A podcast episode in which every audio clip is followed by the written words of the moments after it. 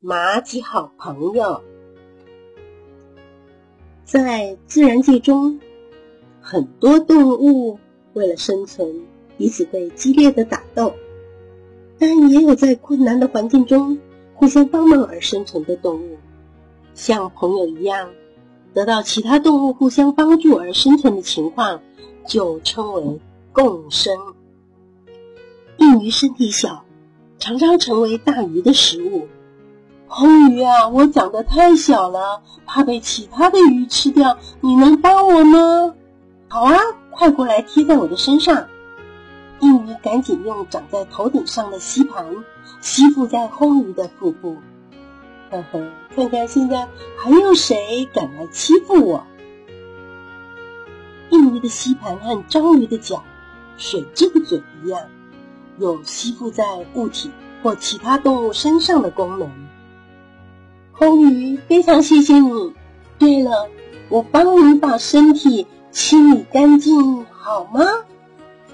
硬鱼把红鱼吃剩的残渣和粘在身上的有害寄生虫吃掉。谢谢你啦，硬鱼啊，我觉得身体轻快多了。像红鱼和硬鱼这样，就是互相帮助的好朋友哦。被大鱼追赶的小丑鱼躲进了海葵里，海葵用触手刺向大鱼，把大鱼麻痹后一口吞掉。哦，吃的好饱哦，小丑鱼，谢谢你，今天又送我一样好吃的食物。我现在可以出去了吗？嘿，想要吃我的大鱼根本抓不到我。海葵提供了小丑鱼一个。安全的避难所，所以小丑鱼会引诱其他的鱼到海葵前面，它们互相帮助而生存。海葵的触手上有毒液，被触手碰到的鱼会麻痹不能动，这时它们就成为海葵的食物。而小丑鱼对这种毒液具有免疫力，能躲在海葵的触手。间，无花果的花躲在无花果的果实里，怎么办呢？我自己没有办法开花。这个时候，大黄蜂对无花果树说：“不要担心，我来帮你把花粉移到其他的地方。”真的吗？谢谢你啊，大黄蜂！为了报答你，你就在我的子房里产卵吧，那里很安全。从卵里出来的幼虫可以平安的长大。无花果树和大黄蜂是互相帮助、解决困难的好朋友。无花果树的子房在雄蕊里长得圆鼓鼓的，像一个袋子，种子就在那里长大。无花果的果实和花包着子房，圆鼓鼓的果实。呈黑紫色或是黄绿色，可以做成果酱食用。蚜虫的前面突然出现了他们的天敌瓢虫，我们一点力气都没有，怎么防守呢？这时蚂蚁跑过来，阻挡了瓢虫的攻击。蚜虫啊，不要担心，我会把瓢虫赶走，保护你们不被它们攻击。谢谢你，蚂蚁。为了报答你，我们就把营养丰富的蜜露分给你吧。蚜虫把从尾部分泌的蜜露分给蚂蚁，像蚂蚁和蚜虫这样的互相帮助，是不是很好呢？在自然界中，某一种动物专门捕食或危害另外一种动物，前者就是后者的天敌。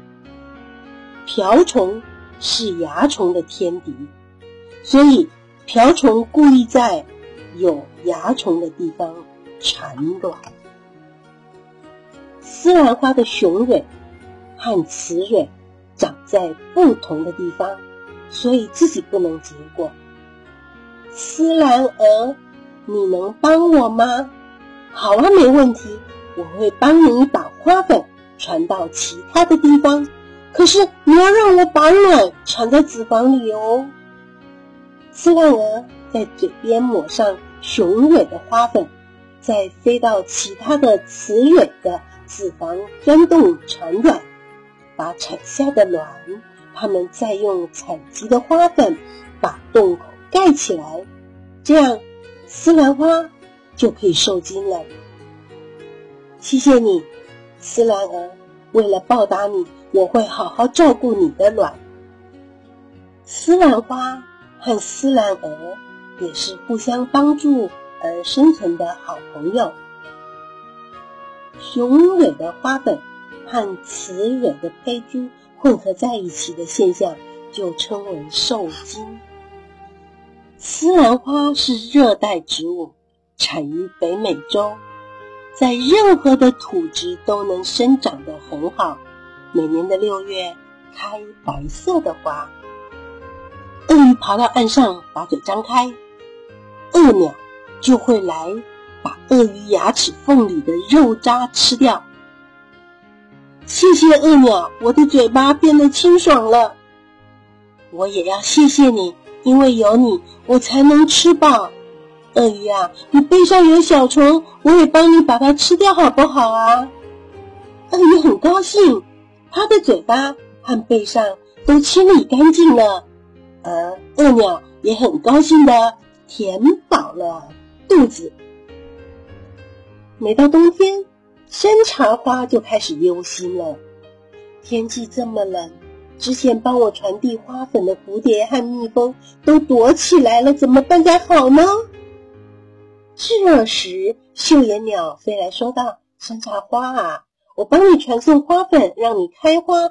但是你的花蜜可以分给我吃吗？”“好啊，好啊，没问题。”绣眼鸟把头伸进花朵里，吃完了甜甜的花蜜，再把身上沾到花粉传到其他的地方。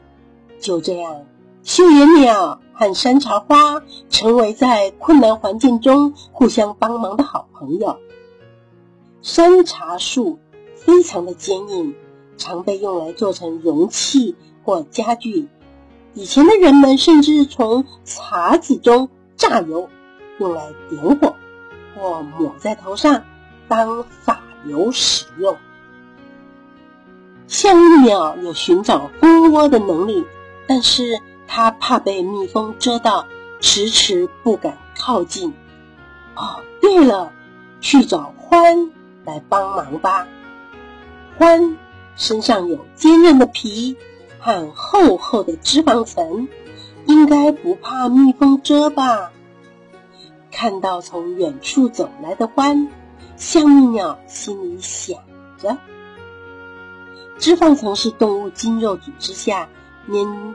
着成固体的油脂层。亲爱的欢呐，我告诉你，蜂窝在哪里？跟我来吧！哇，今天又有好吃的蜂蜜了。欢朝着象蜜鸟的叫声，走到一棵大树前停了下来。象蜜鸟轻轻地拍动翅膀，告诉欢蜂窝在哪里。欢用脚把蜂窝打下来，开始吃起好吃的蜂蜜。像蜜鸟也一起享用哦。嗯，你和我的力量结合在一起，就可以很轻松的吃到蜂蜜了。以后我们就当好朋友吧。大自然和人类也是好朋友。大自然提供人类很多的东西。如果人类能够更爱护大自然，那么彼此。就会继续成为好朋友哦。这个故事就说完了。